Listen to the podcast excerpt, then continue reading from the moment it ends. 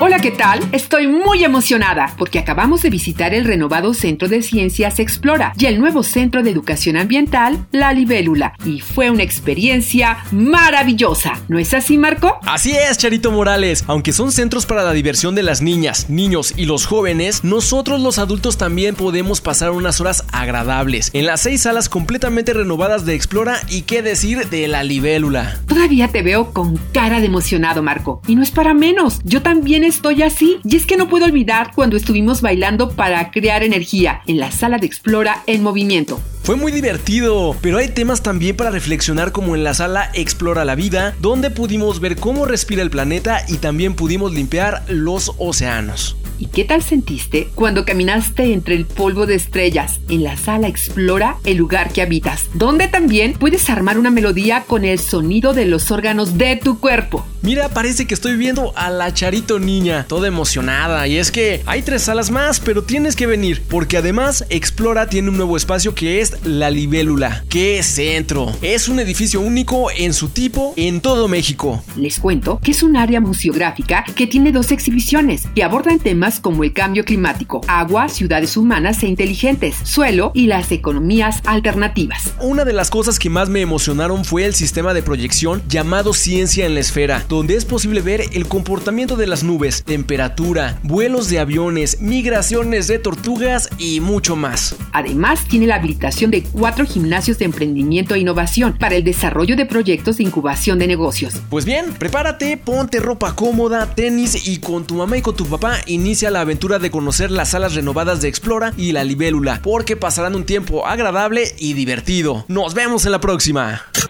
Gobierno del Estado de Guanajuato.